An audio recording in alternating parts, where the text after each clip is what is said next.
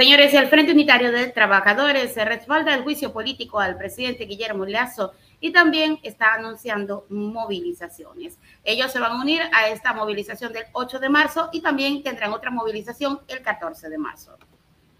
El Frente Unitario de Trabajadores expresó su respaldo al proceso del juicio político que desde la Asamblea impulsarán por el caso del Gran Padrino.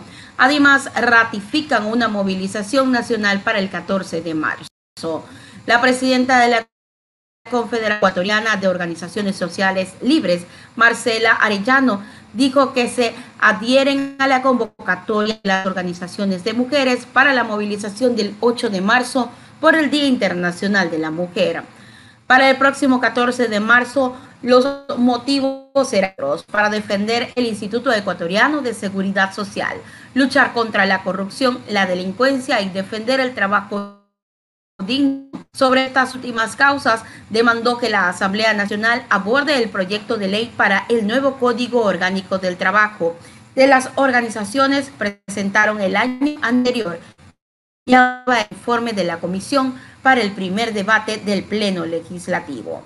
Isabel Vargas, presidente de la Unión Nacional de Educadores, también dijo que la investigación del Gran Padrino no es una fábula, sino una realidad que le quita dinero a la inversión de educación, salud y seguridad. Vamos también al gobierno nacional que dé un paso al costado. No podemos continuar con este proceso de liquidación del país. El país en este momento se encuentra estancado por la falta de efectividad del gobierno. No ha sido capaz de resolver los problemas del fortalecimiento del aparato productivo, fortalecimiento del empleo adecuado, asegurar condiciones de seguridad para la población, pero también de seguridad para el ingreso de nuevas inversiones, asegurar lucha contra la corrupción y eh, preservar los servicios públicos en manos públicas.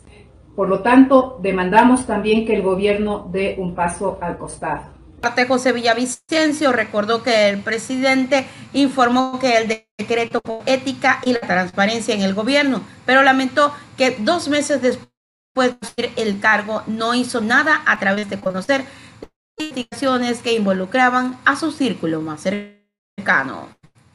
Cuando se posesionó el 24 de mayo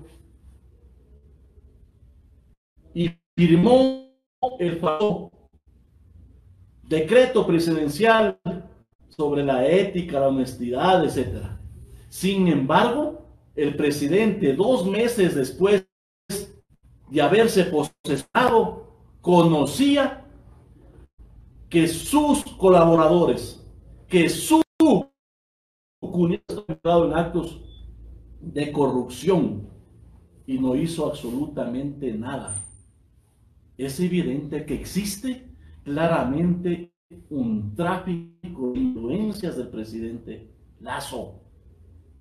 Y autoridades como la policía y los generales que dice hoy que también callaron, como el general Ponce que estaba a cargo de investigación y ordenó archivar este proceso y destruir o desmantelar el equipo que estaba investigando.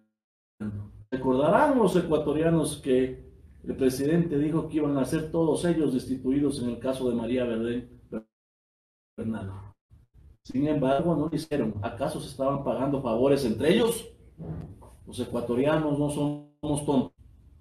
Y entonces, frente a eso es de que nosotros hemos venido planteando que el gobierno debe dar un paso al costado, porque ha pedido la moral, ética, para gobernar. Y además, la inmensa mayoría de ecuatorianos le está pidiendo, exigiendo que dé un paso al costado.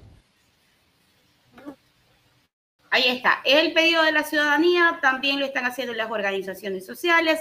Es el pedido de la Asamblea Nacional. Están pidiendo que el gobierno dé un paso al costado porque sencillamente no ha resuelto, aunque sea una de las problemáticas del país no hay respuesta por parte del gobierno, muy a pesar de que el gobierno en este momento está buscando apoyo internacional para no verse perjudicado con este juicio político que se le puede llegar a hacer al presidente Guillermo Lazo. Sin embargo, ese es el pedido. El gobierno dice que esto no es más que gente que quiere desestabilizar, pero vemos que la desestabilización se está viendo en los hospitales, en las escuelas, en las tramas de corrupción en el país y nadie hace absolutamente nada. Entonces, si el gobierno no lo puede resolver, sencillamente quede un paso al costado.